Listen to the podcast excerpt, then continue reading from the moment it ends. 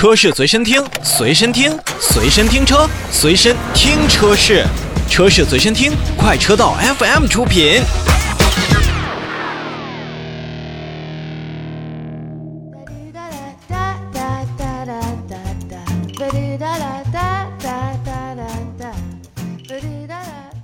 最近的召回信息呢，还真是不少，我们一一来看。首先呢，大众汽车中国销售有限公司也是向国家市场监督管理总局备案了召回计划。其实已经在二月五号开始呢，就开始召回了从二零零八年六月十八日至二零零八年七月二十五日生产的期间部分零八款的进口辉腾轿车，共计一百零二台。先说辉腾轿车啊，当年真的是挺传奇的一台车辆。手工打造，包括有很多的配置科技计划，都是走在了一零年左右这个年代的前沿。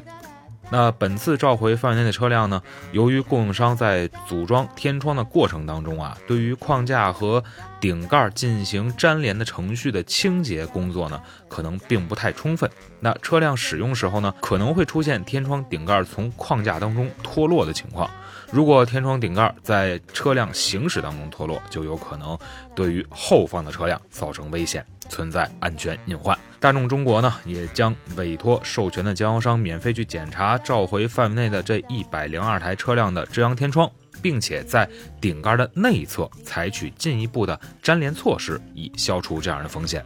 其实本次的召回呢，是在二零一六年六月二十二日之前发布的一次召回活动的扩大召回。那召回的原因呢，也就是通过进一步的调查，确认到了更长生产区间当中的车辆呢，可能会存在相同的缺陷。记得在去年的时候，跟大家说到了有一批次的进口的 T 杠。就是途观的进口版本，那么也是有了这样的一个危险的一个情况。那么大家呢，尤其是这一部分的进口的辉腾轿车的车主，或者说是您现在正在驾驶的话，那一定要尽快的去咱们授权的进口大众经销商处进行处理。